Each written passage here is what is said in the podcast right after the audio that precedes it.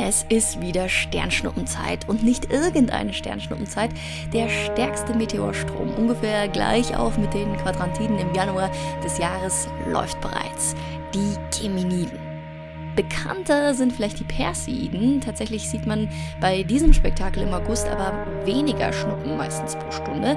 Die Perseiden erfreuen sich wahrscheinlich deshalb so großer Berühmtheit, da es im August einfach angenehmer ist, äh, in unseren Breitengraden nachts draußen nach Sternschnuppen Ausschau zu halten. Aber die Geminiden sind ein bisschen fröstelnd wert. Nicht nur aufgrund der vielen Lichter, die dann in unserer Atmosphäre umherzischen, sondern auch, weil ihr Ursprung und ihr Hintergrund jede Menge Spannendes zu bieten hat. Tauchen wir also mal ein in den Meteorschauer der Zwillinge.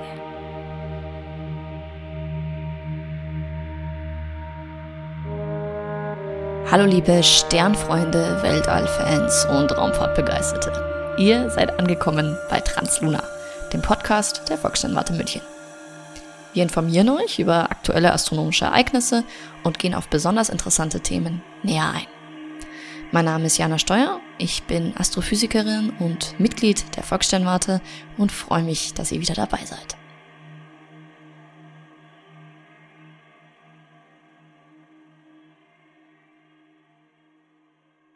Wie allgemein solche Meteor- oder Sternchenumschauer ausgelöst werden, das hatte ich in der vergangenen Folge schon mal besprochen. Da möchte ich jetzt gar nicht zu sehr ins Detail gehen.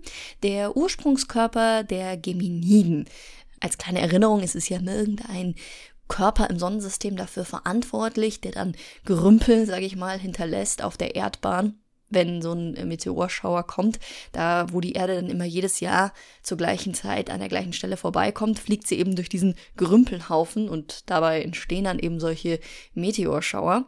Bei dem Ursprungskörper für die Geminiden geht man davon aus, dass es sich um den Asteroiden 3200 Phaeton handelt. Den hatte ich auch schon mal erwähnt. Phaeton ist ein ganz wunderschöner Name meiner Meinung nach. Das ist der Sohn des Helios, ein Halbgott. Und der ist höchstwahrscheinlich eben der Ursprungskörper der Geminiden. Der ist also irgendwo auf der Erdbahn vorbeigekommen und hat dort Reste hinterlassen und durch diese Reste fliegt also die Erde nun jetzt immer um diese Zeit des Jahres. Das Erstaunliche ist jetzt, dass Phaeton eben ein Asteroid und kein Komet ist. Die Kometen sind ja sowas wie schmutzige Eisbälle, schmutzige Schneebälle, bestehen also zu großen Teilen aus Eis und gefrorenem Wasser in Form von Schnee. Und die Asteroiden sind eigentlich praktisch Felskörper. Und äh, die Kometen sorgen deshalb so oft für diese Meteorschauer, da die in der Nähe der Sonne anfangen, das Eis, aus dem sie bestehen, sofort in Gas umzuwandeln. Und dabei geht natürlich jede Menge Material verloren und das bleibt dann auf der Erdbahn liegen. Die Asteroiden sind dafür weniger bekannt, aber Phaeton ist eben kein Komet, soweit man ihn bisher untersuchen konnte. Er hat außerdem im Gegensatz zu seinen recht eisigen Cousins eine sehr, sehr kurze Umlaufzeit um die Sonne von nur etwa anderthalb Jahren. Und die Möglichkeit liegt nahe, dass es sich eventuell um einen erloschenen Kern eines Kometen handelt. Also dass tatsächlich die äußere Schicht schon komplett wegevaporiert ist und wir jetzt hier nur noch den letzten Rest des Kerns übrig haben. Es könnte aber auch sein, dass die Geminiden ausgelöst wurden durch ein Auseinanderbrechen eines größeren Körpers und Phaeton ist da nun eben nur noch der Überrest. Auf jeden Fall wird es kommendes Jahr spannend in dem Bereich, denn 2024 plant die japanische Weltraumagentur JAXA in Zusammenarbeit mit dem DLR, der Deutschen Luft- und Raumfahrt, die Raumsonde Destiny Plus. Und die soll eine Mission zu Phaeton fliegen und da hofft man natürlich, dass da die Fragen zur etwas offenen Herkunft der Geminiden geklärt werden können. Aber mal zum Meteorstrom selbst. Das Maximum wird 2023 zwischen dem 13. und 14. Dezember erreicht, also brandaktuelles Thema. Und man erwartet bis zu 150 Schnuppen pro Stunde im Maximum. Und das Tolle ist, dieses Jahr haben wir am 12. Dezember, also gestern sozusagen, einen Neumond gehabt. Das ist großartig, denn das bedeutet, der Himmel ist sehr, sehr dunkel und man wird nicht gestört beim Sternchenumschauen von irgendeinem Mondschein, der dann alles aufhält und man die etwas dunkleren Schnuppen nicht mehr sieht. Die Geminiden haben ihren Höhepunkt jetzt, aber sie sind noch ungefähr bis zum 20. Dezember sichtbar. Ihre Intensität nimmt dann aber stark ab. Wer die Geminiden beobachten möchte, der muss recht ja, lange wach bleiben oder sehr früh aufstehen. 2 Uhr morgens ist die beste Zeit, denn dann sind die Zwillinge, die den Geminiden, Gemini auf Latein, ihren Namen geben, besonders schön hoch am Himmel. Die Meteorströme erhalten ihre Namen ja immer aus den Sternbildern, aus denen sie scheinen hervorzutreten. Das ist einfach die Richtung der Erde, in die sie sich gerade bewegt tatsächlich. Und die Zwillinge sind eben um diese Jahreszeit mitten in der Nacht sehr gut zu sehen. Das heißt nicht, dass man sie nicht auch früher beobachten kann am Abend, da stehen sie nur etwas näher am Horizont und man braucht einfach sehr klare Sicht. Ich möchte an der Stelle einen ganz kurzen Ausflug in Richtung Zwillinge machen und zum Anfang ein kurzer Fun Fact. Pluto wurde 1930 bei seiner Entdeckung in den Zwillingen erspäht und heute, also fast 100 Jahre später, befindet er sich zwischen Steinbock und Schütze. Und das sind keine multiplen Umrundungen um, um die Tierkreiszeichen, die er da gemacht hat, sondern der ist wirklich seit dieser Zeit nur vom Zwilling in Richtung Steinbock und Schütze gelaufen und das ist sozusagen die ganze Strecke, die er in der Zeit zurücklegen konnte. Allgemein zu den Zwillingen, die hellsten und bezeichnendsten Sterne dieses Sternbilds, das sind Castor und Pollux. Das ist der hellste Stern ist der Pollux, dicht gefolgt vom Castor. Äh, die sind auf Magnitude 1,16 und 1,58. Das ist sehr nah aneinander und das Ganze gibt, also diese Ähnlichkeit in Helligkeit dieser zwei sehr nah aneinander stehenden Sterne gibt den Zwillingen natürlich ihren Namen, denn die Sterne sehen aus wie Zwillinge für unsere Augen am Nachthimmel. Aber in Wahrheit sind Castor und Pollux wirklich sehr weit davon entfernt, Zwillinge zu sein. Beginnen wir mal mit dem Pollux. Der hat eine Spektralklasse äh, K03. Das bedeutet im Prinzip, er ist ein roter Riese. Also er hat die Hauptreihe verlassen, er verbrennt nicht mehr Wasserstoff zu Helium in seinem Kern und er durchlebt gerade das, was irgendwann auch der Sonne blüht ist 34 Lichtjahre entfernt und ist aufgrund seiner Riesenhaftigkeit sehr, sehr groß. Er hat 8 Sonnenradien, aber nur 1,86 Sonnenmassen. Also es ist wirklich ein aufgeblähter Stern. Der hat die 32-fache Sonnenleuchtkraft, deswegen erscheint er uns auch so wahnsinnig hell und ganz aktuell, er hat höchstwahrscheinlich einen Planeten, also man konnte ein Signal finden um Pollux, ein Planet mit einem Orbit, also einer Jahresdauer von 590 Tagen und einer dreifachen Jupitermasse, also ganz schön solides Teil, was da um ihn rumfliegt. Also, wir haben einen aufgeblähten roten Riesen in 34 Lichtjahren Entfernung. Das ist Pollux. So, und jetzt geht's nämlich schon mal los. Castor ist in 50 Lichtjahren Entfernung, das heißt, der ist deutlich weiter weg und ist dementsprechend von seiner eigenen Leuchtkraft eigentlich stärker als Pollux, aber dadurch, dass er so weit weg ist, wirkt er eben an unserem Himmel gleich hell, ungefähr gleich hell wie Pollux. Der wahre Grund, warum Castor und Pollux aber keine Zwillinge sind, kommt jetzt, denn Castor ist nicht einfach nur ein Stern. Es sind auch nicht zwei, drei, vier oder fünf Sterne. Castor ist tatsächlich ein Sechsfach-System. Also so ein Doppelsystem, das kennt man ja, das ist recht häufig. Über die Hälfte der Sterne sind in mindestens Doppelsystemen, aber ein Sechsfachsystem, das ist schon was Bedeutendes. Also diese sechs Sterne sind in jeweils drei Paaren unterwegs und die meisten sind sehr kleine M-Zwerge. Das bedeutet, sie sind ähm, die kleinste Sorte Hauptreihenstern in verschiedenen Ausführungen.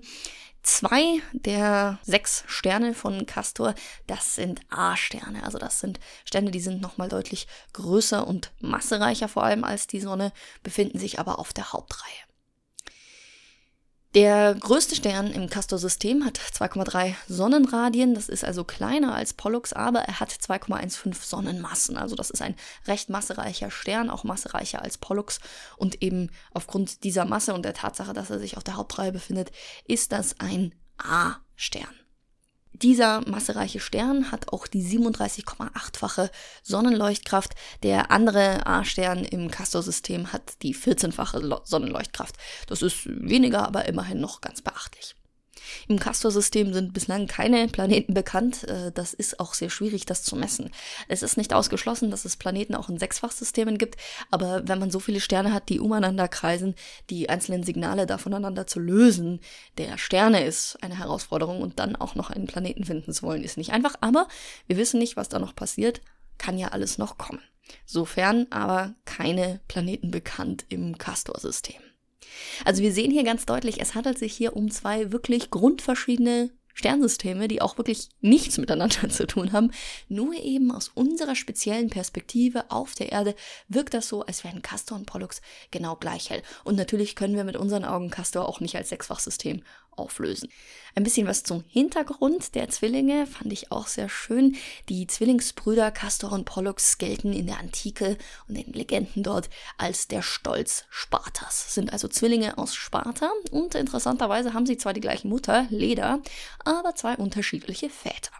Der eine ist ein Sterblicher mit Namen Tyndarius und der andere, wie könnte es anders sein, ist natürlich der Göttervater Zeus. Wie das jetzt genau passiert ist, da kann man sich das dann selber überlegen. Also anscheinend hat Leda in der gleichen Nacht eben diese beiden Söhne empfangen und so gebärt sie Zwillinge mit zwei verschiedenen Vätern. Und da Pollux der Sohn von Zeus ist, ist er auch der Unsterbliche, während Castor der Sohn eines sterblichen Vaters ist und somit Castor auch sterblich ist. Ja, und das ist dann auch das Problem. Castor stirbt eines Tages, er wird erschlagen von Idas und Pollux trauert so sehr um seinen Bruder, dass er Zeus um die Aufhebung seiner Unsterblichkeit bittet. Und Zeus gibt dann seinem Sohn Pollux die Wahl. Er kann einen Tag im Olymp und einen Tag bei Castor in der Unterwelt weilen. Dabei altert Pollux aber und wird eines Tages sterben. Oder er lässt seinen Bruder gehen und bleibt unsterblich. Und völlig ungerührt von seinem eigenen, dann sterblichen Schicksal stimmt Pollux sofort der ersten Option zu und wandert seither mit seinem Bruder zwischen Olymp und Unterwelt. Und gemeinsam wurden sie dann auch als Zeichen dieser brüderlichen Liebe, die über die Unsterblichkeit und die Sterblichkeit selbst hinausgeht, an den Himmel gemalt. Also, wer Sternschnuppen gucken gehen möchte, schaut in Richtung Zwillinge, gerade mitten in der Nacht. Vielleicht kann jemand nicht so richtig gut schlafen. Dann sind sie wirklich sehr weit oben, gerade heute Nacht. Wir sind im Maximum der Geminiden. Das ist mit der stärkste Meteorstrom im ganzen Jahr. Also es lohnt sich da wirklich ein bisschen zu frieren, wenn man rausgeht. Vielleicht hat man auch ein Fenster, durch, den man, äh, durch das man schauen kann. Und dadurch, dass das so viele Schnuppen sind, hat man auch die Chance, dass da ein paar sehr helle dabei sind. Das heißt, natürlich ist es am besten, in einen sehr dunklen Ort zu gehen. Aber bei so einem enormen Meteorstrom, da kann es auch sein, dass man tatsächlich auch in etwas beleuchteterer Umgebung ein paar Schnuppen erwischen kann. Und wie gesagt, gerade die Geminiden und ihr Ursprungskörper Phaeton werden jetzt kommendes Jahr auch wieder ganz, ganz spannend. Ich bin vor allem äh, sehr daran interessiert, wie der DLR diese Mission handhabt. Das ist ja normalerweise mehr so eine ESA-Aufgabe, wenn das in europäischer Hand ist. Also wirklich auch sehr, sehr cool in japanisch und deutscher Kooperation wird da dieser Himmelskörper untersucht werden. Also ich wünsche euch natürlich Clear Skies heute Abend, heute Nacht und auch die kommenden Tage, falls ihr weiter nach Sternschnuppen Ausschau haltet von den Geminiden. Orientiert euch an den Zwillingen Castor und Pollux, sind ganz gut zu finden, sind sehr, sehr hell und sehen sich eben von uns aus gesehen sehr ähnlich. Also frohes Schnuppenjagen. Ich wünsche euch ganz, ganz frohe Weihnachten und Chanukka und Sonnenwende. Alles, was dazu gehört. Ähm, wir werden uns zwischen den Jahren nicht hören. Ich mache eine kleine Pause zwischen Weihnachten und Neujahr, aber dann im neuen Jahr 2024 wieder in alter Frische. Also macht's gut, frohe Weihnachten und guten Rutsch. Wir hören uns 2024 wieder.